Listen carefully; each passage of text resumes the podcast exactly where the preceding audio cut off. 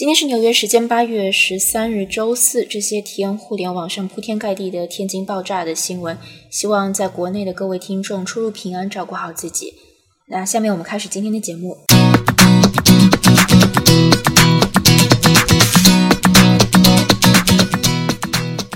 各位听众，大家好，欢迎收听西瓜波普之爱聊电影，我是安妮塔，徐金爱。今天我们想跟大家聊一聊的是。Mission Impossible 啊，这个《碟中谍》第五部，那请出我们今天两位嘉宾，柏杨和我们的新朋友 Alan。Hello，我是 Alan，我就是一个呃电影专业毕业生，然后之前在洛杉矶做呃制片人助理。那我们今天第二位嘉宾柏杨也是我们的老朋友，目前在洛杉矶从事编剧和影视制作的工作。Hello，大家好。呃，而且我个人要特别恭喜柏杨，因为他最近这个我们新制作的《西瓜波普之百话美剧》啊，由他主持和制作的节目也是非常非常受欢迎。而且我是看了他的这个未来的几期节目的列表，这个安排的剧集和也请来的嘉宾非常非常重量级，非常非常值得期待。那那档节目的更新时间是北京时间每周日的晚上。那我们今天节目分为三个部分，第一个部分，两位嘉宾和我们分享一下最近看到比较有意思的欧美影视作品。第二部分呢，我们会进入《碟中谍五》的专题讨论。最后一部分，我们三位会一起分享一下二零一五年今年啊到八月份为止看到的我们喜欢啊和非常失望的这个动作欧美动作片大盘点。两位最近有看什么有意思的欧美影视作品吗？刚开始看一部新的情景喜剧，叫《Arrested Development》，我不知道中文名是什么。哦，其实也不是新剧了，是我刚开始看，所以我说是一部新的，我正在看的。它，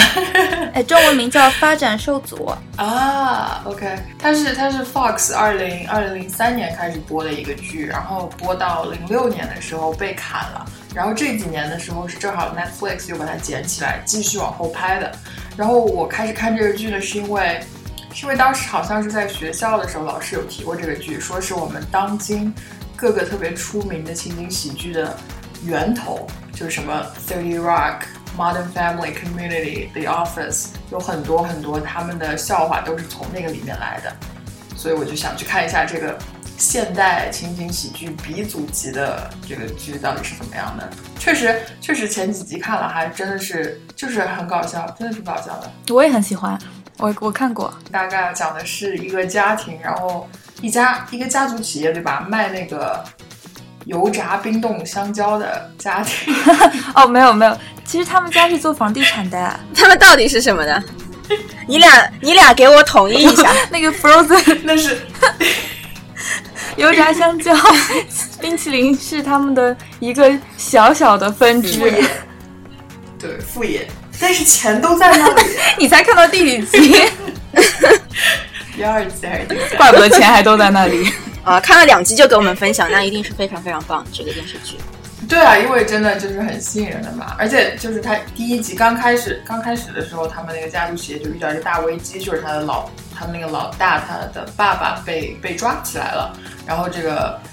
长子就需要肩负起拯救这个家庭的这个重任，所以讲的是一个家庭，然后他们每个家庭成员都非常奇葩，对每个人物每家家庭里的每个人物都非常奇葩。好的，好的，这部电视剧叫做《发展受阻》（Arrested Development）。嗯，Ellen 呢？最近在看的是那个《硅谷》（Silicon Valley），中文叫《硅谷》吗？还是？对对对。硅谷对这个百杨比较有发言权了，中文到底是什么啊？就叫硅谷啊！我其实没查过。对，为什么呢？为什么说百杨最懂呢？因为那个《西瓜波普之百花美剧》第三期啊，聊的就是它，大家可以尽情关注。哦，不好意思打断了你。对我和安妮她刚刚聊的就是这个啊，真的呀？哎，我还不知道呢。那你那你对啊，那你们两个都非常有发言权了。这这个剧，你先来。那那我就讲一下大致的故事嘛，就是。讲一个性格内向的程序员，在在硅谷，呃，开发了一个不起眼的小应用程序，呃，但是里面那个压缩的，呃，压缩的程序计算方法非常对计算方法，呃，是非常非常先进的，没有其他人能比得上那个压缩率和受损度之低，是没有别的。我太太专业了，太专业了。对他就是天下无敌。呃，对，天下无敌的压缩计算程序。然后他就这样突然就被两个投资大头看中，然后从一个本来在大公司里特别不起眼的小程序员，变成了硅谷最热门的呃 startup 的 CEO，这么一个故事。嗯，特别特别搞笑，HBO 嘛，没什么下限的。啊，对，真的一点下限都没有。屎尿屁，很黄很暴力。对，我其实我其实非常喜欢那个 Hulu 的大总裁大老板那个角色。特别黑，就是 黑了很多人。就他最喜欢说的一句话就是 “Make the world a better place”。对我今天在 Facebook 上看到一条，就是大家疯狂转发的，好像是 Google Google 正式正式承认了这个 Silicon Valley 里面的 Huli 影射的就是他。哦，他自己还承认啊？对，他是他是发了一条什么新闻，然后在在里面的一个单词，就是一个单词下面。隐藏了一个链接，就是你点上那个单词，你就可以链接到 Silicon Valley 里面的 Huli 那个网站。哼，真会玩。我还以为它是程序员的世界。我我其实感觉那个 Huli 是是硅谷几大公司的一个合体的感觉，微软啊、苹果啊都有点影子。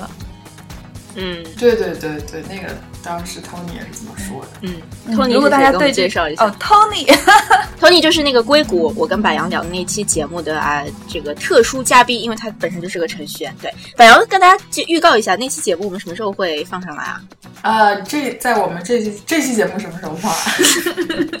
这期节目嘛，当然是八月十五号了。啊，那就是那一周周末的，就八月十六号，嗯，就是头一个周末啊，对对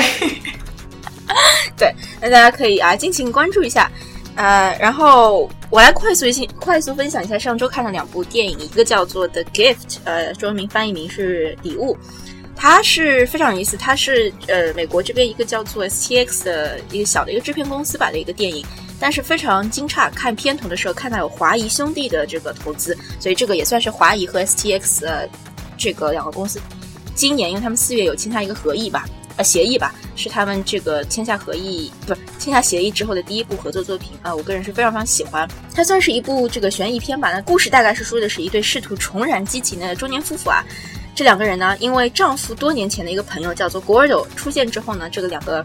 夫妻的生活就变得彻底失控那。具体是怎么失控？为什么失控？我觉得就是这部电影的最大卖点，就是我觉得它的悬疑掌控非常非常好，从头到尾基本上你都真的猜不到到底为什么那个 Gordo 会出现，到底是什么让他表现的那么奇怪。然后我觉得最最这部电影最吸引人的地方在于，呃，这个电影里没有完全正面的角色，没有完全反派的角色。你会觉得你的心随时在随着两个角色不停的迁移，有一分钟你是特别同情这个人，那一分钟你特别同情那一个人，所以包括甚至连到了你出了电影院，你都分不清到底哪个人是罪罪魁祸首，你也分不清到底哪个是主角，哪个才是配角，因为这两个男男主演基本上，sorry，因为这两个男演员在电影里的戏份是差不多，并且他们情感的掌控，呃，对于观众的这个抓取力也基本上对我来说是等同的。所以我挺好奇，如果到了评奖阶段，这个电影如果入门入围的话，不知道他们的这个配角和主角是会怎么分配的。另外一个电影叫做《瑞奇与闪电》（Ricky and Flash），这个电影就是我是完全抱着因为有呃梅丽奥斯特里普去的。然后另外一个看点是在于他的现实生活中的亲生女儿也在这个电影中出现，并饰演他在电影中角色的女儿。然后这个故事本身我不是特别喜欢，我觉得它的。怎么讲？这个故事线，故事呃本身的剧情比较弱，然后人物之间也没有张力，人物的个性的发展太过突兀，啊，包括这个结尾也很仓促。然后比较失望的是，因为这个电影的编剧是之前的呃一个电影叫做《Juno》吧，是非常有名的，对，那个电影的编剧。然后《Juno》的编，当当时他在写《Juno》的时候，那个是他编剧的第一部作品，编剧处女作啦。但是所以大家对他期望都挺高的。但是看到了《Ricky and Flash》这部电影。呃，心理落差挺大的，呃，对，所以其实不应该把这个放进来，因为我们现在这个是推荐环节，哎，所以对，但是我就想说一下，嗯，对，那下面我们就快速啊进入专题讨论《碟中谍五：神秘国度》。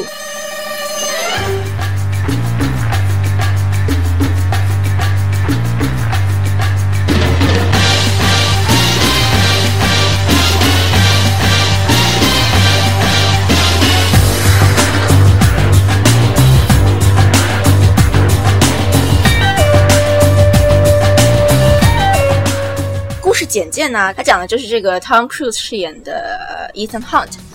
跟他的团队共同协作啊，试图摧毁一个叫做 Syndicate 的邪恶的国际恐怖主义机构啊，这样一个故事。然后除了他之外呢，之前在第四部当中出现的 Jeremy Renner 和 Simon Pegg 也在这部电影当中本色出演。那么另外，这部电影还加入了新的一个女主角，叫做 Rebecca Ferguson，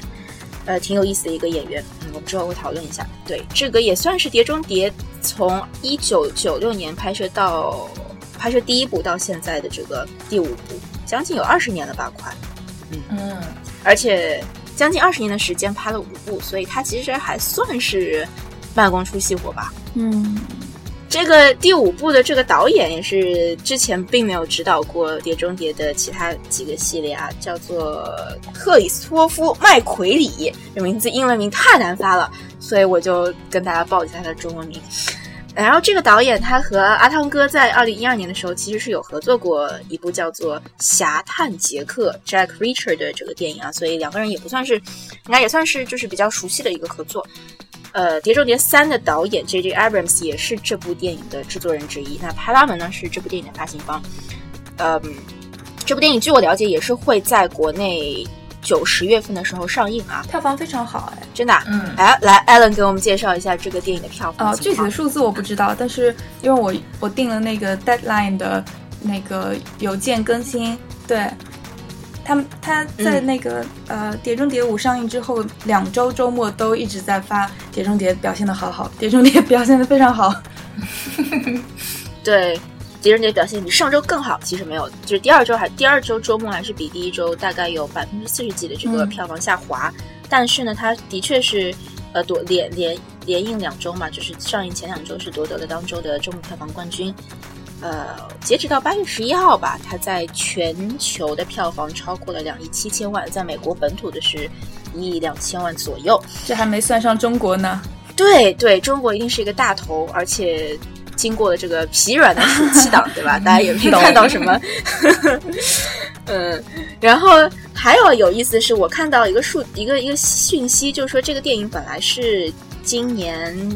圣诞节当当天在美国上映，十二月二十五号，但是因为呃今年的下半年嘛，还会有这个新的零零七系列电影，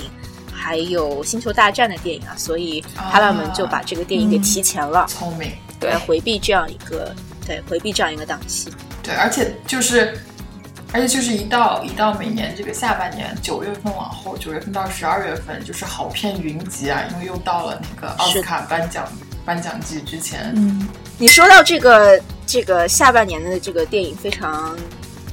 呃，云集，然后我就异常的伤感，因为下半年呢，我将回到祖国母亲的怀抱。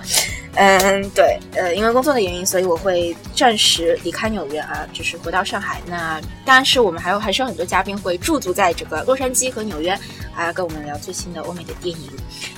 好了，那今天我们速，今天我们速度特别快，谢谢谢谢。今天我们聊天速度特别快，因为大家不知道，其实对，就是特别快。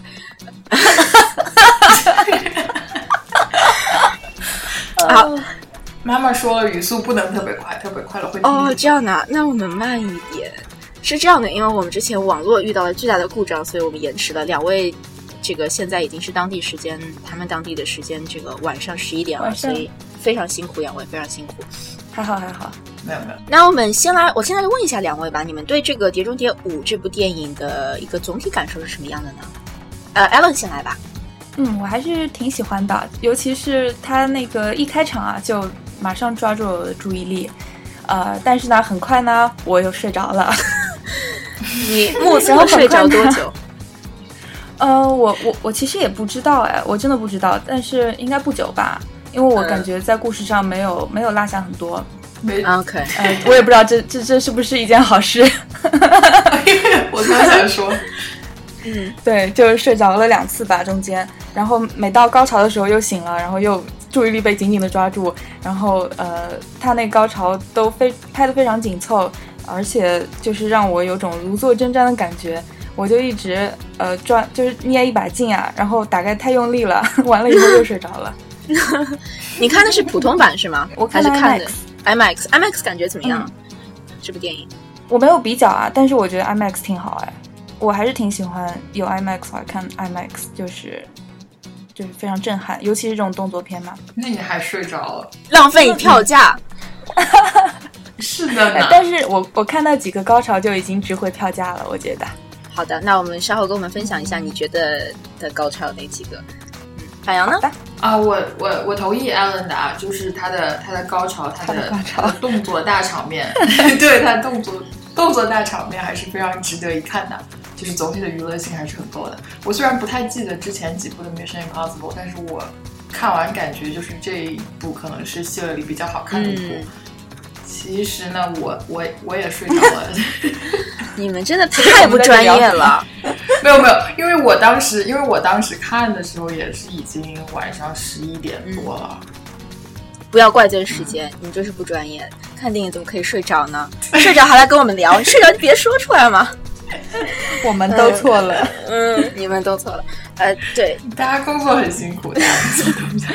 对，我觉得一个电影其实能让人睡着，这个电影或多或少是会有一些问题的。虽然我没有睡着，但是怎么讲呢？就是可能像百阳讲的吧，娱乐性还是挺够的。呃，如果你特别较真的去，呃，就是去怎么讲，去翻看它的这个剧情或者是其他的细节，呃，我觉得这个电影不一定能让大家非常的眼前一亮。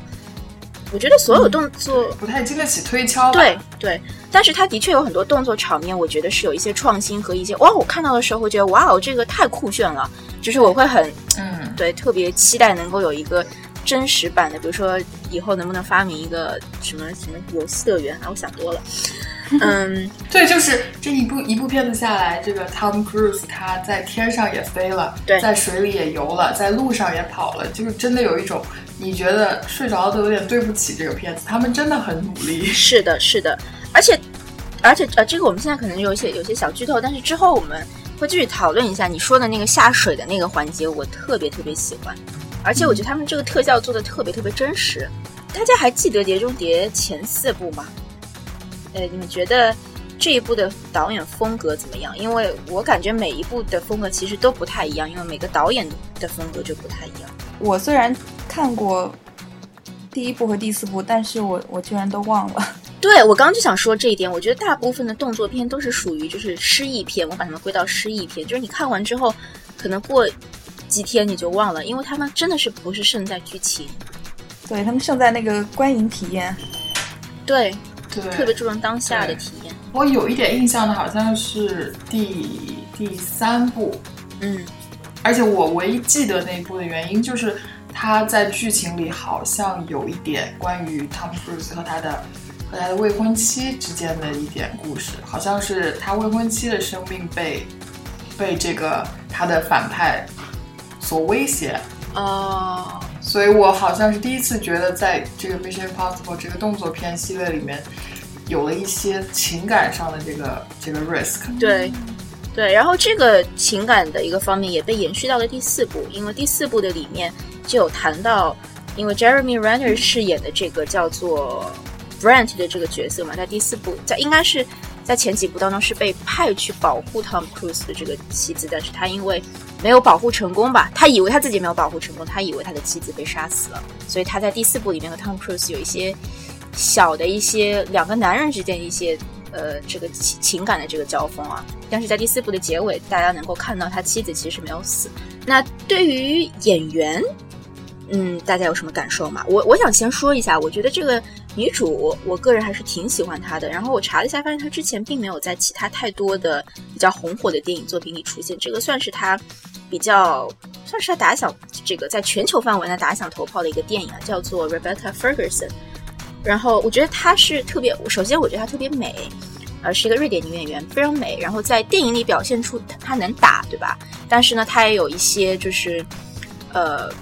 怎么讲？就私下里吧，也是一个情感上非常强硬。她不仅是体力上可以和男人抗衡，她在她的这个心智上，在她的这个勇敢的这个脑力方面，她也是和呃电影里的男性角色不相上下。这个是我觉得，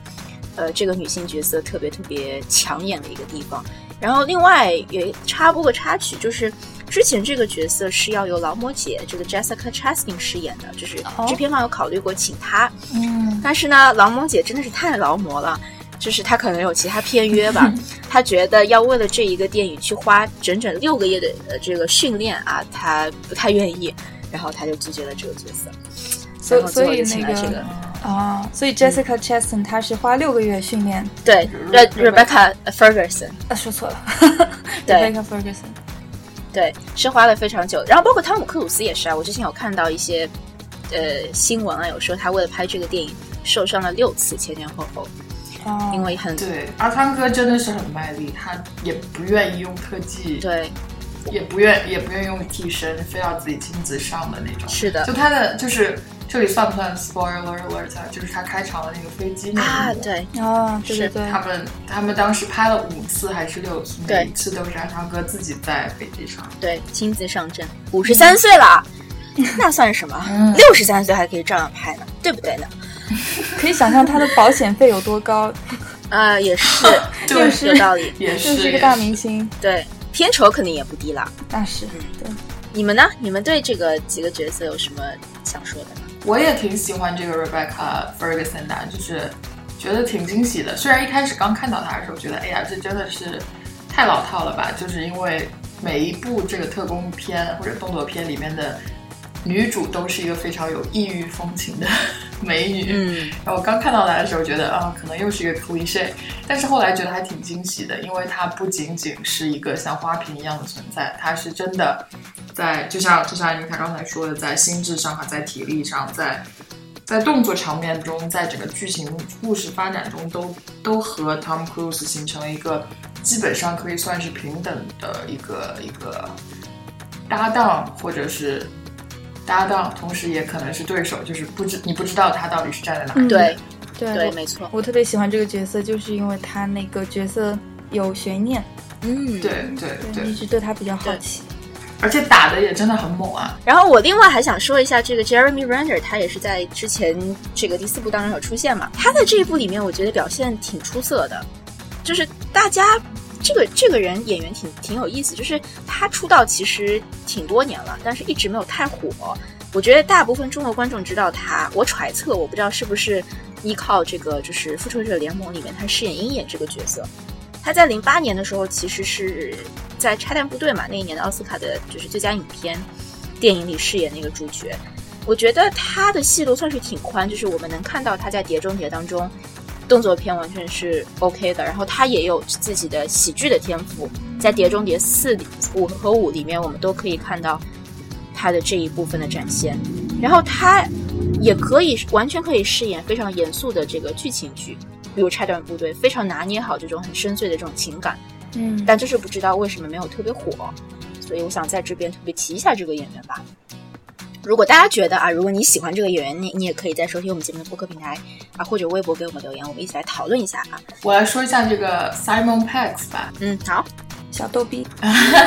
对他就是他，感觉他在这这部这部电影里就算是一个一个通俗来说，就是他就是用来搞笑的，就是在一个非常紧张、非常严肃的一个情节线里面插安插一个这个非常漫画式、非常喜剧性的角色，来就是整个调动一下整个整个剧情的氛围。嗯，然后从我觉得从我们开场第一幕开始，他就他第一好像他是第一个出现的这个角色吧，就是他一出现他就奠定了他这个漫画式喜剧性的这个效果。然后我觉得这个演员演的也非常好啊，就是我记得我看的时候，当时是夜场了已经，就是人并不是很多，而且是普通版。但是每一次每一次这个 Simon Pegg 的一些笑点啊，都会引起全场大笑。嗯，嗯，对我觉得这个我觉得这对对整部这个电影是很有帮助的吧，就是经常就是以前以往来说，我们看动作片总是从头到尾都肾上腺肾上肾上腺素喷发，然后从头到尾都非常紧张。但是他在这个里面，因为这个角色产产生了很多笑点，很多轻松一刻的这个时刻，所以我觉得对整部电影就是在平衡上这个调节还是挺有帮助的。对对，我们看的特别紧张抓狂的时候，他让我们笑一笑，让我们肌肉放松一下。然后特别同意板杨这个演员演员的演技非常非常出色，浑然天成，就是长了一个小逗逼的样子，就是他看到你就会笑。对对，他在第四部里面表现也特别棒。对对，我觉得第四部，说实话，我感觉第四部里面每一个角色，他呃 Simon Pegg，包括 Jeremy Renner，呃，包括另外一个黑人演员，这就其他角色在第四部里面的塑造都要比相比第五部要更成功一些。我觉得在第四部里面，每个演员的发挥空间，每个角色的呃台词的分配都更多，这是我个人的感觉。所以这一点上，我一直觉得我更喜欢第四部一点。其实，嗯嗯，这一部黑人哥哥都没有出来，哦，出来了一次，打个酱油。对呢，呃，出来了，对，出来了。嗯，其他呢？其他大家还有什么关于演员想补充的吗？在进入我们这个编剧讨论环节之前，其他演员都没有 Tom Cruise 重要。对，基本上所有呃最抓人的动作戏都是他一个人担当的。对，基本上是这样的。对，这不是这不是这不是《碟中谍》关的作风吗？对。哦，第四部的时候，Jeremy Jeremy Renner 有有给他很大的戏份，让他去从事一个任务。虽然那个动作那个是有涉及一些，就是就是动作场面，虽然不是那么强烈，不是那么 intense。但是我特别喜欢第四部的原因，就是在于他给每一个角色有这样发挥的空间。就是第五部的时候，我就有一种感觉，我觉得就是去看阿汤哥的，就是他掩盖了其他角色的一些光芒。当然是光芒是 Tom Cruise 是正确的，是合理的。主角嗯，也是他卖座的原因。那下面我们就进入两位最擅长的这个编剧角度，现在给我们说说，你觉得这个电影的剧本过关了吗？也就只能是七十分吧。虽然它有非常多非常棒的桥段，就是那些动作戏都非常抓人，但是它这些桥段之间的连接，我觉得是非常弱。呃，也就是为什么我看这个电影会会睡着，就是它高潮和低潮之间就好像有时候感觉都不像是同一部电影，它之间的那个关联没有让你觉得，嗯，想要继续看下去的。欲望，嗯，对，就剧情上不抓人，他只能靠动作来抓取你的吸引呃注意力。对，所以，我我们刚刚说这是个失忆片，嗯，也就是这个原因，因为它没有什么特别长的故事线。我觉得七十分，七十分，七十分挺高的啦。七十分，我给六十分啊。为什么呢？七十分多，我比你多十分，呃，多在那个女主角上好了。我觉得我给这个就是这部电影。总总总评的话可以给七十分，但是如果给剧本的话，可能只能给六十分。就是他，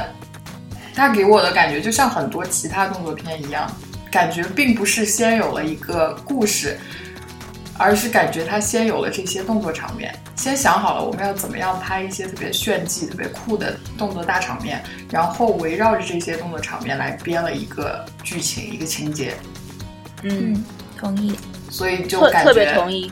对，就感觉很生硬，它不自然。这也是为什么，就是艾伦啊，我们安妮塔和我们都刚刚都说了，感觉它的它的剧情不抓人，因为它的这个故事线它本身不够严密。我记得第一部的时候，我当时就就听说，嗯，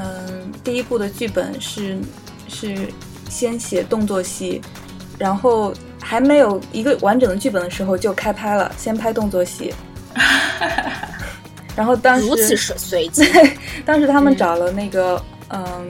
因为实在是剧本不过关嘛，拍不下去了，就找了几个好莱坞特别著名的那个呃编剧。来拯救。对，后来就是超预算砸了很多钱，让他们拯救剧本，为了保留那个动作戏，才把它连成了一个电影。那他这种做法延续到了第五部，嗯，我觉得这可能是很多动作片都有的一个问题吧。对，因为我脑我脑子里现在在盘算，就是其他动作片的，好像不也不一定。对，我觉得也不一定。但是我觉得这一部给我特别特别严重的这个这个这个感觉，就是因为它的每一个每一个高潮段落，就像艾伦刚才说，它每一个高潮段落和它的整个故事情节线感觉没有没有太大的关联，就是太分散了，就是一个一个个例，你把你都可以把它拎出来。就比如说那个追车那段戏，我觉得。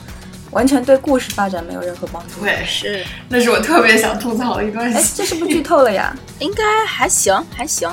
应该还行。好，那个，对我们没有说到剧透，我没有说到这个追车到底后来发生了什么东西。反正他对剧情也没什么帮助，所以不算剧透。对，不过我觉得你们说的这个，他靠动作取胜是完全。就是完全非常非常合理，就是你因为这个《碟中谍》它很有意思，它基本上是每一部吧，它的开头就是电影的前一开始的前几个画面，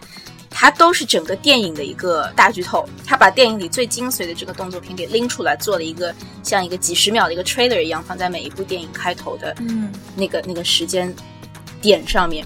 我觉得他就是从一开始就在就在教育观众啊，你们就是来看这个动作片，你看这个多么多么精彩，就是对。但是但是我觉得要给这个给这个剧本和给这一部的这个剧本一点，呃，一点叫什么？就是虽然说这是一个六十分的剧本，但是我觉得它还是有一些它的就是可圈可点之处的。就是虽然就像你刚才说的，它每一部《碟中谍》都会在一开始等于把它整个剧透给你了，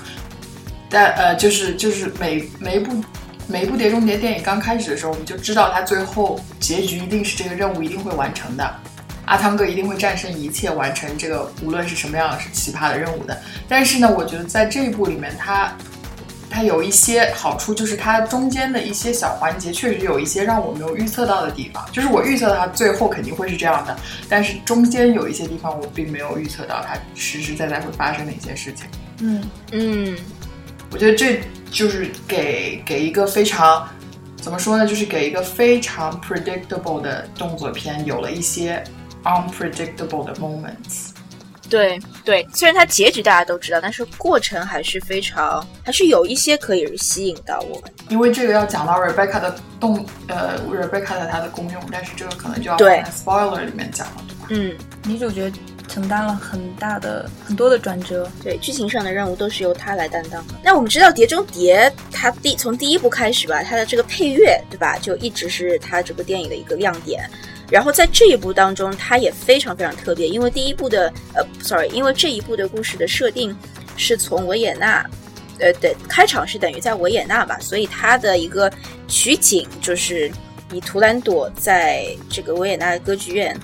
的一个一个上演吧，作为第一幕的前几幕的这样一个动作戏的一个交代的一个背景。我个人非常非常喜欢，我觉得这个图兰朵的音乐其实在电影全片当中都有出现，包括在最后。呃，结尾处这个音乐的不断的这种重复吧，就是这种连贯性吧。它的对它前后有一种呼应，这个跟那个音乐，就是音乐领域那个什么交响乐啊，还是 symphony 那些的规则其实是一样的，就是你的第一乐章、第二乐章、第三乐章，它总它它有一些变奏，但是总体上来说，它主旋律还是一样的。我觉得这部里面这个音乐用的很好，就是它对。除了那个图兰朵那个歌剧，它主还有对《碟中谍》它的这个主题音乐的运用也特别好。我记得它在很多很多场面都都用到了一些变奏。是，而且对你说到这个倒是启发了我。我当时看他们的第一幕，就是在这个歌剧院里面啊，这个歌剧在上演，然后他们在这个舞台的后台有一些打斗戏的时候，当时的音乐特别出众的一个理由是在于。你觉得那个音乐和那个画面是不相配的，所以你才会觉得有那个意识，你会觉得哇好突兀，啊，怎么这个时间放这个音乐？但是在这个环境下，恰恰是突出了这个电影本身的一个张力和戏剧性，而且它的这个应用，等于说就电影里边它有一个是剧情声和外在剧情声嘛，所以它在第一开始出现的时候，这个声音是你可以把它当成一个背景音，它是一个剧情，为了剧情。呃，就是不是为了剧情需要，要啊要有一个背景音，但是直到我们知道啊，它这个歌剧其实是故事的一部分，你才知道这个时候它的一个背景音突然转化成了它的一个剧情音，然后在故事的之后发展的一些片段里面，它继续回到它的背景音的这样一个身份当中。我觉得对于音音呃音乐的这个多重的一个。目的的一个运用吧，我觉得这个电影用的非常好，然后非常就是印象深刻吧。我觉得可以说一下这个打斗场面，就不是说其中的某一个打斗场面，是整个总体电影中的各个打斗场面。因为我们啊，这里也做一下广告，因为我和袁根还有另外一个学姐 Phoenix 做的《何以好莱坞》这个节目，我们这一期谈的就是《碟中谍》啊，是个视频节目是吧？对对，视频双语谈话节目，然后请到的嘉宾呢叫。John Crane，他是他是一个动作动作动作指导，然后自己本身也是特技演员。他提到一点特别好，我想在这里说一下的，就是他说他他，因为他和我们一起看的这个《碟中谍》，他他看完了之后立刻就说的，说很多动作场景呢，非常看起来是非常酷啊，眼花缭乱，但这这同时也是他的一个毛病，就是他的剪辑太快，镜头太近，让你让观众根本看不清这个具体的打斗到底是什么样的。他说：“这是很多欧美动作片的一个通病吧，就是为了追求它的这个紧张感和激烈感，它运用太多太碎的剪辑和太近、太太摇晃的那个镜头设计，所以会导致整个动作场景非常乱。”对。有道理。因为他也他也提他也干，就是他本身也是有一半这个华裔华裔血统嘛，所以他提到就是很多东东方的我们中国的或者是亚洲的动作片和欧美动作片不同的地方就在于我们会退开一步，我们会在远一点的地方让观众看得清我们的打斗场面，同时我们也不会有特别多的剪辑。嗯，让我想到我们的那个卧卧虎藏龙，对对，是吧？是他甚至是是周润发吗？周润发有一个打斗对场面在那个竹嗯竹对和竹叶上竹子上，对，嗯，对，有很多就是外在的场景的渲染，但是在欧美的动作片里面就很少能看到这样。对嗯对对你刚刚说这部电影一半的华裔血统，没有没有没有，哦我说 John 这个哦，华裔哦华裔血，OK 华裔血 OK，统，这个电影也有一半的华裔血统，真的啊 又是阿里巴巴，真的吗？阿里巴巴和那个中国电影频道不过。我确实有注意到刚开始的，刚开始的时候，对，有中国电影频道的标志。但是我问了，我问了那个 Phoenix，他在他在派拉蒙公司工作嘛，他说其实中国并并不能算一个合、合资方，但是确实有投哦，资但他。他们肯定是一个发行方。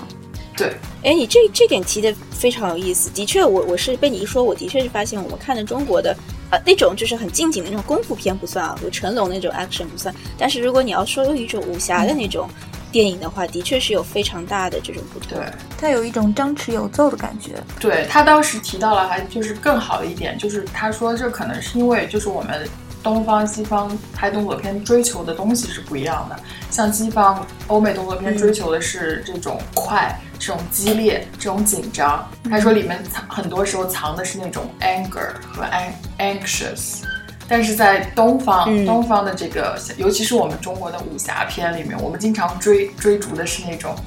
内心的 inner peace。对，还有人与自然的这种合一。对，嗯，对，就是虽然你看我们的武侠片是两个人在打，但是经常他这个动作只是作为他们两个人哲学概念或者是世界观、人生观的一个一个较量，对，所以嗯，所以他在表现形式上和他的和他这个目的就也挺挺符合的。对对对。嗯，就像成龙早期的一些电影，他会随手拿一个东西做武器，像《醉拳》啊对对对。这种，我都很很小很小时候看，但是我还清晰的记得那些打斗场面，嗯，对，就是他随手拿一个板凳啊，一个树枝啊，就继续打了起来。对，嗯，对，在我们进入具体的这个可能有剧透环节的讨论之前，两位还有什么想分享的吗？啊，对了，我来有一个小这个小小的一个信息，就是有这个很戏精的观众啊，不是我，发现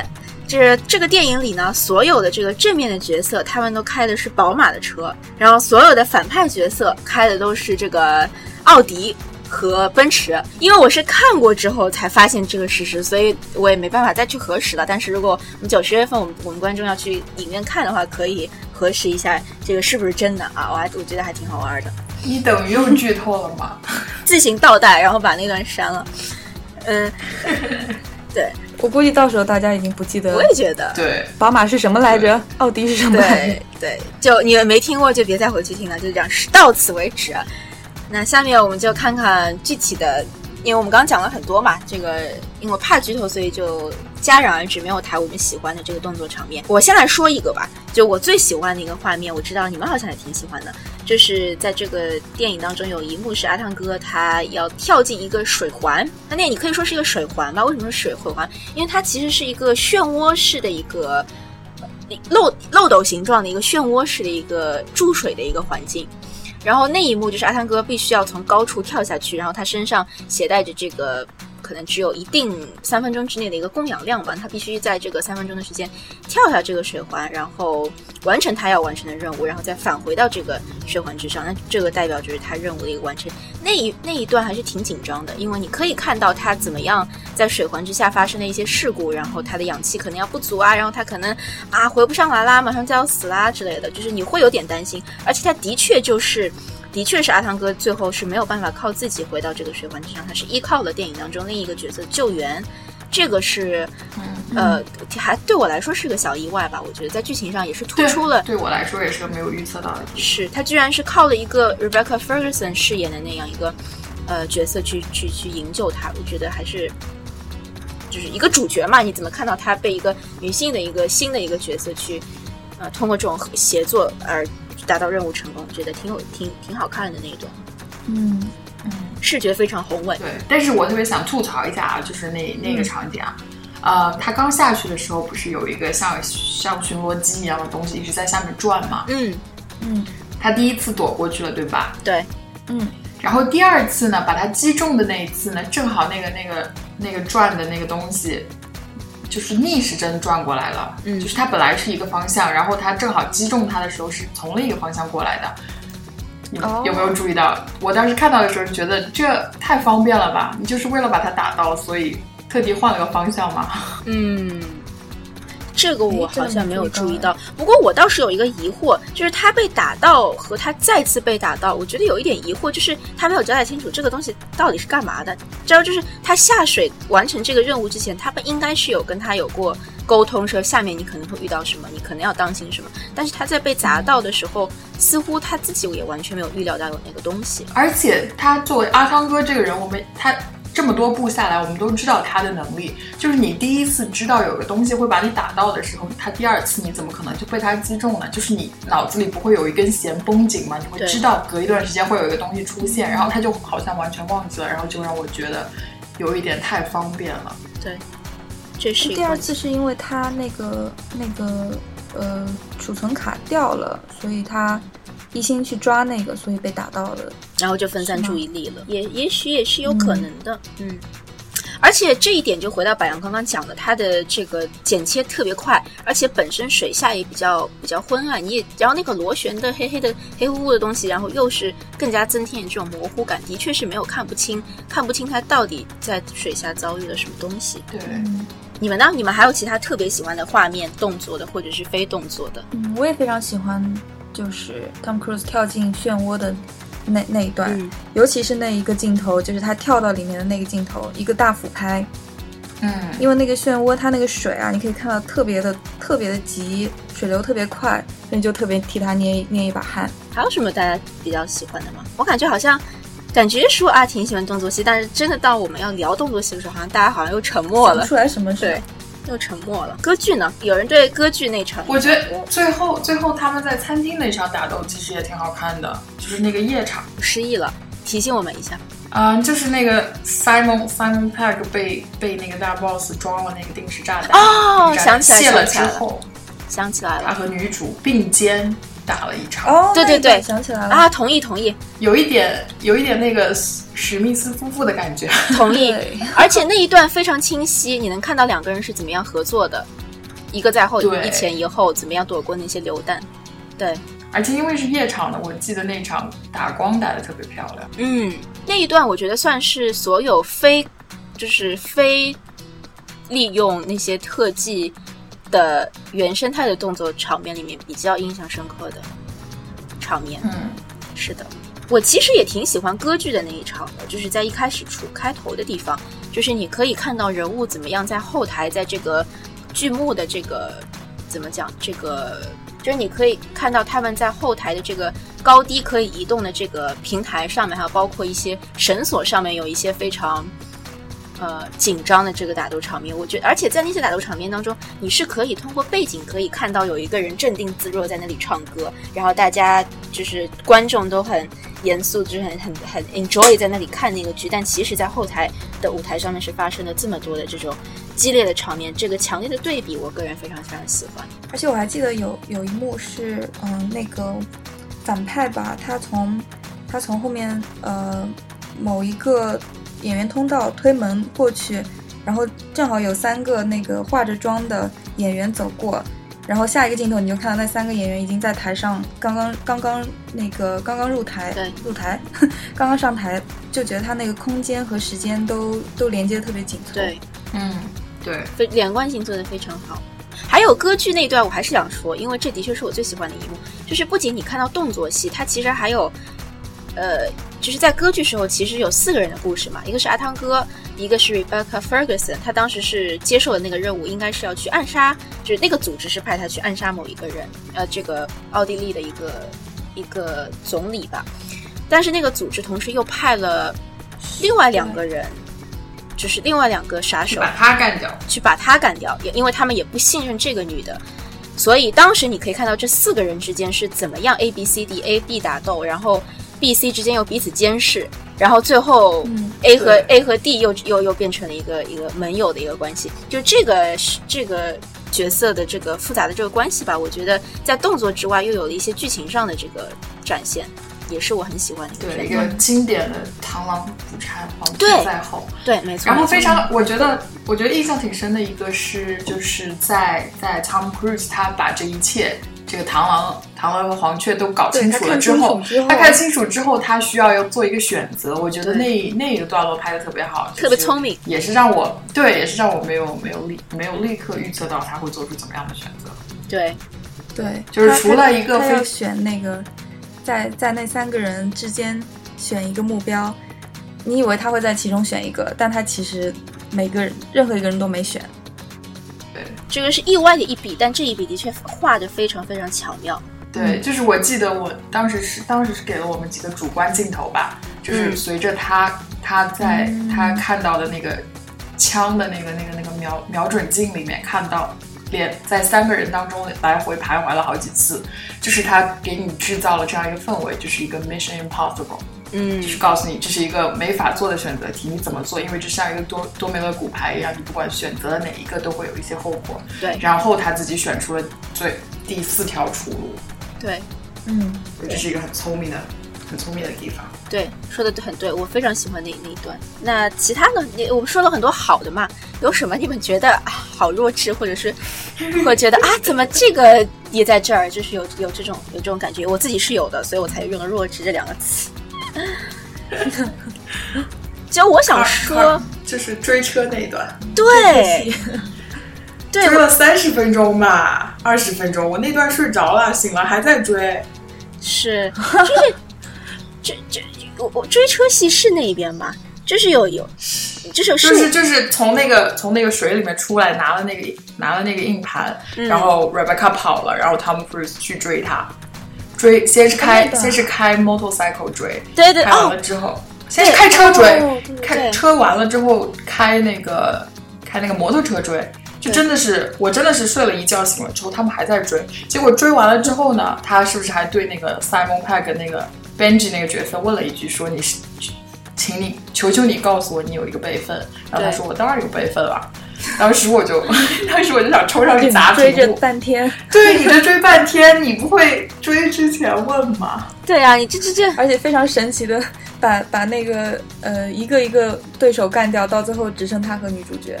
啊，对，最后还是被女主角给干掉。对，女主角跑了之后，然后然后你告诉我，告诉等于是你。把把女主角呃对，就等于是你把所有的障碍都干掉了之后，然后没有拿到这个，最后还是没有拿到这个芯片，然后你回过来对观众说，哦，其实其实刚刚我们就是闹着玩的，重新来过。那个对你说的，那个摩托车那段追戏，那一段其实也挺震撼的，就是你可以看到许多摩托车手，他们基本上是近地的，呃，在急弯的时候是基本上是都是贴地在那那里那里行驶，我觉得特别酷那一段。就那段是是很好看，呃，对，但是但是我现在就回想起来，你说追车嘛，我我我就就脑子里面把那一段和另一段在卡萨布兰卡那一段也也给混起来了。对我觉得这是这也是一个问题吧，就不知道这是好事还是坏事嘛。因为就是我们看了太多太多动作片，我们看了太多太多的追车场景以后，我们对它的要求其实也越来越高。没错，就是你再酷，我们也会拿去和别的比较，然后觉得哦，其实也没有很酷嘛。对。对，还有一段我不记得，我真的不记得那是哪一段。你们如果记得可以提醒我。但是那一段特别突兀，我觉得特别特别假。就是 Benji 和呃 Hunt，就是 Tom Cruise 和 Simon Pegg 两个人饰演的这个角色，坐在那个车里，然后那个车好像撞到了什么，然后就连着翻了几个好几个跟头，就真的是像人一样在那里翻跟头。那个那段我觉得特别特别假，就感觉是一个真人在那里翻跟头，但他你就把那个人换成了那个车，而且他每一个翻的都特别笨重。就觉得两个人都毫发无伤，对，气囊蹦出来以后，两个人那个那个谁，Tom Cruise 还马上就醒来，这这这血都没怎么流，然后 Benji 只是像睡昏昏过去了一会儿，然后过了，对，Benji 还还起来搞笑，对，就是我没有遗忘什么吧，在我睡着的这段时间，就是还挺一很突兀，第二个很笨拙，他的那个动作戏，这是我印象很深刻的，我不喜欢的。这段就是就是第二段追车戏，在卡萨布兰卡的那段。哦，对对对，然后汤姆·克鲁斯从车里爬出来以后，又抓了一辆摩托车，又继续对追。对。对对。对，就是我觉得这这个地方我们觉得特别假，也是也是因为，就是他他把他把他把他把这些动作明星搞得太像那个超级英雄了。就他们总是有神奇的自愈能力，然后刀枪不入，对，摔不坏，打不死。对像我们看我们看我们看漫威的超级英雄电影，看到这样就算了。结果你结果碟中谍嘛，我们都知道他们是有血有肉的人，但是你也把它当成超级英雄一样来处理，就会让我们觉得特别假。对，是的，是这样的。最后我还想补充一个，就是这个片段里也有一个有意思的细节，就是这个女这个女主角一开始出现的时候，她全程是穿着高跟鞋在打斗，那一段我觉得也也是也是其实也从剧情上说也是 OK 的嘛，因为你看歌剧你是需要穿的比较正式一点。然后比较有意思的是，它这个高跟鞋，我比较喜欢的是在于它这个高跟鞋，它真的是利用到在台词里面，它有一段就是他跟阿汤哥最后两个人从剧院中逃出来，然后需要逃亡嘛，他就在一个坐在一个高地上，就把腿伸出来跟阿汤哥说：“那帮我把鞋给脱了。”然后你就可以看到他阿汤哥阿汤哥把这个呃女主角这个高跟鞋给脱了。就那一段，我觉得它虽然在剧情上没有那么大的推动作用，但是你是可以看到它的这个道具它是有利用到的，不像我们看到说在这个。呃，《侏罗纪世界》里面吧，你看到那个女主角也是全程穿着高跟鞋在跑，但那一段她是没有任何交代的。就我觉得这至少这一点上说，我觉得《碟中谍》这一段还是做的 OK 的。这个我同意啊，但是我特别不喜欢它这个高跟鞋段落，因为我觉得他确实是用到高跟鞋了，而且不仅是那个地方用到了，他还把高跟鞋当成了一个。就是算他们这两个人情感线的一个一个标志物，因为第一次就是阿汤哥被被捆捆绑起来讯讯问的时候，女主也是把高跟鞋脱了放在桌上，因为我觉得就是两次出现这双高跟鞋啊，把它作为一个象征物来说他们俩之间的感情线，这点是我特别不喜欢的地方，就是他为什么一定要在阿汤哥和 Rebecca 之间加上这么一一层这个非常罗曼蒂克的这个情感情感因素？嗯，我觉得很生硬，你是不喜一点也不欢？自然。你是不喜哦？首先，我没觉得他们之间有太多的罗曼蒂克。其次，我我的问题是，你是不喜欢他们之间的罗曼蒂克情感线，还是不喜欢以高跟鞋作为情感线的标标志？一是我觉得高跟鞋作为情感标志，这个很很生硬；二是我觉得他们之间情感线也非常的不自然。OK，我当时特别特别不满的一点是，就是当那个 Rebecca 在机场还是在哪里跟阿汤哥说说说，就是交代他的几个几个出路的时候嘛，我记得他第三条出路，他说第三条出路是 Come with me，一种私奔的感觉。我当时我整个人就完全跳出了这个故事。嗯，就是我觉得这其实一啊，嗯你说继续。哦，我我就是觉得一开始我就觉得这两个人之间的关系有点生硬，嗯，就是你你们认识吗？为什么你要救他？对对，呃，就是但是没办法嘛，就是这美女和帅哥，男主和女主一定要有一定联系嘛。嗯，就是在来说，就是在看整个电影的这个过程中，我还我一开始就是对 Rebecca 这个角色，我一会儿属于属于喜欢，一会儿属于不喜欢嘛。喜欢的地方就是我经常有的时候，有的时刻你会觉得他是作为 Tom Cruise 的一个 equal 一个平等的一个一个搭档来来出现的，然后我就特别高兴，因为第一次你觉得这个女性的女性在动作动作片中的形象也可以和男性是平等的，让我觉得非常惊喜。但是呢，他又会突然间加上这些特别生硬的这些情感段落，让我又又让 Rebecca 变成他的附属品，这是让我这是让我特别不满的地方。就是你为什么在一个动作片里面，女性的角色一定要有这个感情、感情、感情线上的一个一个一个发展？就是你明明不需要，尤其是在这一部这一部《碟中谍》中，我觉得 Rebecca 这个形象，她的她的名字叫什么？Elsa，嗯，冰雪女王，我觉得她完全不需要这样一条感情线。我好像倒是没有，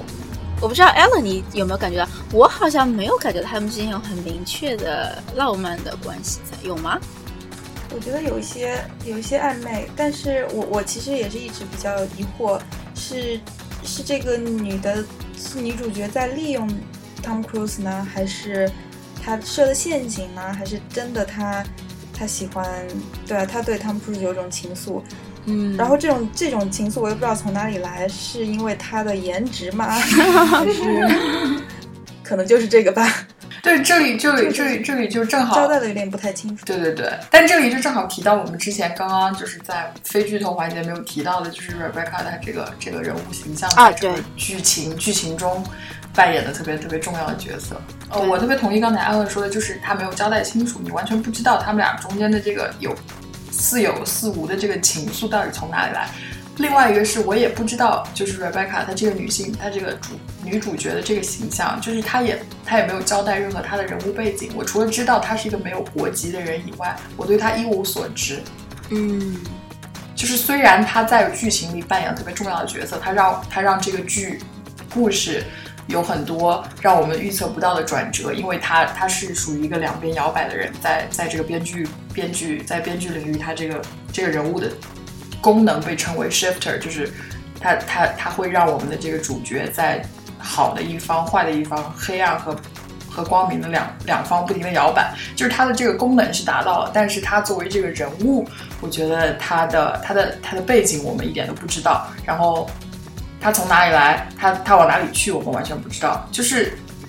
他变成了一个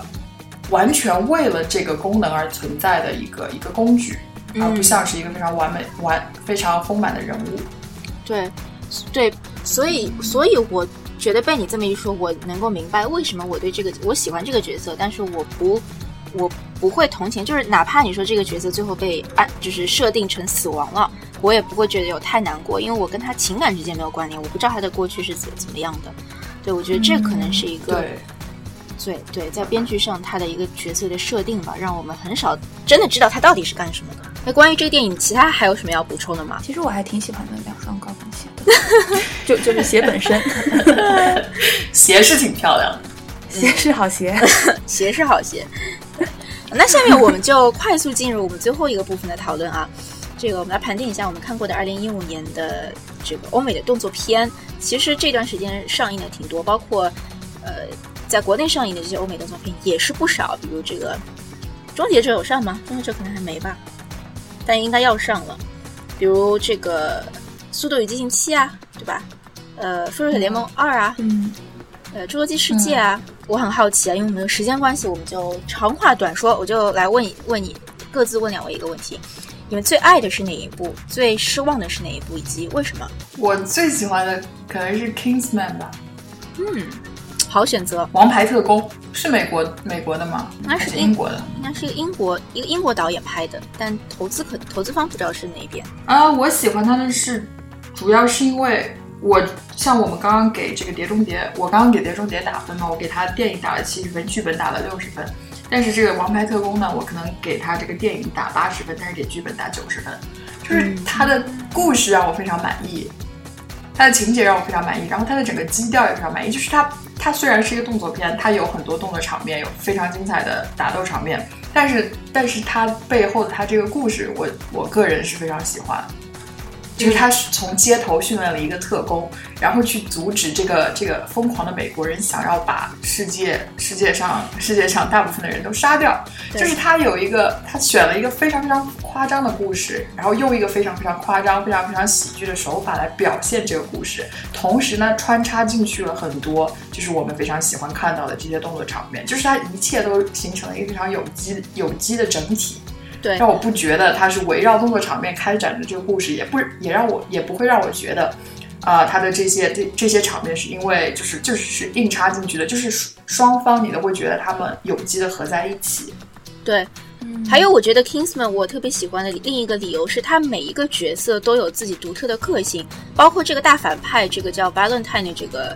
呃 Samuel Jack 对。Samuel Jackson 饰演这个角色，你提到他，我脑子里就能想到他当时戴着一个棒球帽，对吧？戴着一个眼镜，然后在自己的办公室这个吃这个汉堡，对吧？吃薯条，汉堡，对，然后 然后他的语音也特别特别有自己的一个特别的一个发音的腔调，对，对对对，对，包括他用他，嗯，他用很短的时间把一把基本上可能超过五个六个主要人物每一个形象都勾勒出来了。对，而且因为我们说的是动作场面吧，我觉得 Kingsman 的动作场面非常聪明的一点一点，它是以比如说是训练要这些新入营的这帮特工吧，就是所以你在看动作场面的时候，他们的训练的难度是循序渐进的。所以在回忆这部电影的动作场面的时候，我现在能回回忆起来，就是每一个动作是每一个训练是什么样的，就是它能让我有这种连续性的对动作场面的回忆，这个我觉得是不容不容易的，因为在很多。这种乱斗的场面当中，你是不记得哪个先哪个后的，但是这个电影做的非常好，对对，没错，动作也变成剧情，尤其是他，嗯嗯，尤其是他他有一段有一段打斗戏其实是做了重复了，所以你印象会特别深，你记得吗？就是啊，我知道你，我想叫他，哦，我知道 达西先生，对对对，就是开头和结尾是吗？是哪一段？对，就是呃新老一代的啊，对，主叫什么来着？在酒吧那一段，对对对，在酒吧，对对对，嗯，完完全全就是非常精准的复制了那个是。他的师傅吧？对。对。的那一套动作，对。然后他和故事本身又非常契合，就是因为对。这个徒弟完全青出于蓝而胜于蓝，或者是为了完成师傅的遗命，对的，嗯，变成了这样一个非常厉害的特工。包括你说国内观众可能因为被剪掉了嘛那一段教堂的戏，但是我们在欧美看的时候是可以看到那一段长达几一两分钟的这样一个连续的一个镜头吧，非常非常被被形容说是非常昆汀的那样一个一个一个场面，对，血腥的屠杀，非常昆汀，对对，很特别。你看我们说这样一部电影，我们就可以说到很多，那就也是侧面证证明这个电影的确是。在某些方面是非常非常成功的。就想说，就是它和其他动作片，它它有它自己独特的地方，它把而且它把它自己的独特发挥到了极致。所以，当我们回想起来的时候，它是一个独立的存在，我们就会想到《王牌特工》和动作片。嗯嗯，是的。什么《Mission Impossible》、《零零七》这些东西，他们都合在一起，就是你完全分不出来他们谁是谁，除了除了主角不一样啊，就是帅的程度不一样。还有那个《Born Born Born Trilogy》那个片子，谍影重重是吗？对，那个片子和《碟中谍》，我我大概也就是这两年才终于分清楚。哦，对对对对，中文名还这么接近，真是。对，而且演员也有分享吧？好像里面是 Jeremy Renner，好像也对，Jeremy Renner 两部里面都出现了。对的，对。Ellen 呢？Ellen，你最喜欢的是哪一部？我也很喜欢《Kingsman》，嗯，然后除此以外，我其实挺喜欢。安特曼的蚁人啊，对，那个算动作片吗？那是超级英雄他也算动作片，他有不少，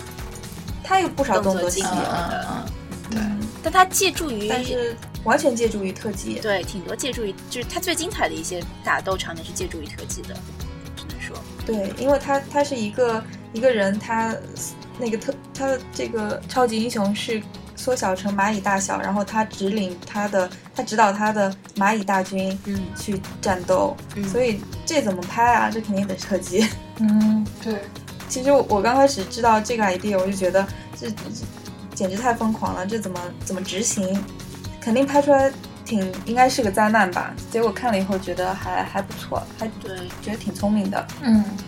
不知道你们看了没有？我看了，看了，挺喜欢的。对，我觉得他的那个，我觉得他的过渡挺自然，因为有一些场面是他突然缩小，然后又需要立即放大。因为他比如他需要从一个很小的弹孔中穿过，但穿过之后他要马上开始打斗场面，所以那个从小到大就是那个场面，我我个人觉得过渡还是挺自然的。我觉得特效做的还是挺不错的。这个这个电影的剪辑非常棒。对对，这应该跟剪辑有很大关联。这个电影好像国内也要上了吧？九十月。我不知道哎，所以还是挺开心的，因为还是挺喜欢这个电影。那我最喜欢的是《Kingsman》，大家刚刚讲过了，就这里就不再重复理由了。最失望的是哪一部呢？我其实没有什么，我我没有什么特别失望的，因为你买票去电影院看动作片嘛，基本上你的期望值也就是 《侏罗纪世界》《侏罗纪世界》《侏罗纪世界》。嗯，为什么呢？我买票去看恐龙也没什么都没看到，就是。我去看动作没看到动作，去看冒险没看冒险，去看特技也没看到特技，就是什么也没看到，然后看到一个漏洞百出的故事。我们我们呃，对大家大家可以回到呃西瓜波普之爱聊电影的侏罗纪世界那一期，看我们是怎么怎么怎么骂这部 电影的。对对，具体理由参见那一期。呃，我比较失望的应该是算，应该是做一部国内还没有上，但是在美国这边口碑挺高，但国内好像也有一些影评人有在推荐啊，叫做《Spy》，呃，女间谍是吧？呃，嗯，唯一失望的理由就是说，喜剧吗？它是个喜剧，对，其实不知，其实不应能把它归到动作片吗？是动作片是吧？特工片，但是，对，但是就是，嗯，它的它的这个喜剧感吧，可能没戳中我的点，就是他的喜剧我挺喜欢，我挺喜欢 Spy 的，真的，真的，我觉得挺挺娱乐的，就是他的笑点也很多，嗯。属于特别密集型的那种，就像就像就像有点像，这是很不恰当比喻啊，就很像当就是我我刚看的那部 Trainwreck，、啊，哦，大面积密密集的笑点，就是你一分钟不能错过，它有不很多很多的笑话不停的集中在里面，然后它整个基调也是非常喜剧性的嘛，嗯。是一个是一个 overweight 的一个一个女间谍。然后裘德洛作为一个最最帅最帅男星，在里面也没有干特别特别重要的事，成为了一个一个一个附属品，这也是一个比较比较颠覆的地方嘛。就是我觉得这一部这一部 Spy 就算是一个相对传统的这种经典经典特工片的一个颠覆。我觉得我可能失望的理由是因为我们今天是在讲动作片，所以我把它放进来了。因为它不算是一个 对，就像你说，它在喜剧上有有自己很独特的效果，但是在动作上面的确是没有那么多的很刺激的地方。不过把它放进来有点不公平，因为我觉得你一定要说它是喜剧片还是动作片，它其实更倾向于喜剧片，它只是题材是动呃题材是这个间谍特工，但其其实间谍特工我们和动作片应该是分开来讲，还是有点不一样的。我觉得它挺它好它好的地方就是它的动作片，它它的动作场面都属于那种让你比较出乎意料的地方嘛。因为这个这个女主她是一个比较其实是一个比较弱的间谍嘛，就是她并没有特别酷炫的打斗场面，但是她有让你特别特别让你让你特别满意的，或者让你让你让你发笑的动作场面。也是，也是，然后我甚至都觉得这是一个就是特工和动作片的一个新走向，就是如果你不走这样一个轻松的喜剧路线，会会失去很多观众。嗯，有可能，有可能就是之后不过你看，你看，你看这一部这一部《碟中谍》里面也有非常多的喜剧因素。对，我觉得就是喜剧可，因为我我我我觉得美国观众美国人就特别喜欢幽默嘛，所以在他们的电影里喜就是笑点是喜剧是非常重要的一个元素，哪怕你是在严肃剧情里面，你都必须要有 humor humor 这个东西在那里。所以，就至于它走向这个比重，humor 的比重是多大，我觉得你说的有点道理。因为我我感觉好像今年下半年还有一部间谍片，也是也是这种喜剧的风格出现的。其实我们都没有谈到另一部电影《速度与激情七》，就这个电影本身故事本身我没有那么喜欢，但是如果说到动作场面的设计，我觉得它是我今年看到所有动作片里面设计的最佳的。就是有一幕吧，我至今还很有印象，就是无数个无数辆车吧，从这个飞机上就是倒倒车往下，啊然后打开了这个降落伞，然后回到了地面。那个我觉得挺有想象力的。对他，他是刚开始的时候就提到了，就是那个 Paul Walker 的那个角色对自己的儿子提到了 Cars don't fly，、汽车不会飞。然后他用整用一整部的这个电影来推翻了这个结论，就是 Cars do fly。然后我觉得我我其实特别喜欢《速度与激情七》，我觉得就是怎么说呢？看完了《速度与激情七》，就再也不要看追车戏了呀。除了你让 Mad Max 对我刚想说，你让 Mad Max 疯狂的麦克斯这个情何以堪？他的追车戏也很哦特别，也很独特。忘记了，忘记了，忘记了。不是一个路子，对虽然都是追车，对，不是一个路子。《速度与激情七》这种呢，是你明知道它不可能，但是你还看得很爽。它并不追求那些真实感，其实我甚至都已经觉得，尤其是第七部的时候，他已经是的放弃了。从他一开始说 “cars don't fly” 的时候，就已经放弃了这种现实真实感，因为他就是把你的不可思议，把这个难以置信发挥到了极致，然后你从头到尾，就是让观众从头到尾经历一场不可思议的速度与激它。跟 Mad Max 完全走的不一样的风格嘛。他《速度与激情》用了很多特效，但是你看 Mad Max 就基本上都是真刀真枪的，在一个荒漠里面展开那种打斗。好了，那我们今天这个节目聊挺多了，那我们来结束一下吧。这个怎么结束呢？那我们就感谢两位嘉宾。呃，现在已经过凌晨了吧，在当地，所以谢谢大家，就是嗯，夜晚还在这边跟我们聊电影，希望你们不会睡不着。在聊了这么多动作片之后，那 是的，可能真的睡不着了，太激动了。对，那就我们可以在在这边先告别，然后我们之后啊，可以在星期天的晚上啊，在百花美剧再跟大家见面。那我们之后也一定会有机会把 Allen 给请回来，希望我之后回到国内可以啊，再跟你有更多的这个关于电影的交流。好的，好，那谢谢两位，谢谢你邀请我，谢谢安妮塔，谢谢安。哎呦哎呦，两个人在这里，谢谢白羊。谢谢国家，谢谢谢谢家人，谢谢大家对我的信任。西瓜波，谢谢西瓜波普。好啦，那我们就先这样了。祝两位还有我们各位听众周末愉快。好，我们下期见。晚安，晚安，拜拜。哦，这不是不是晚上播是吧？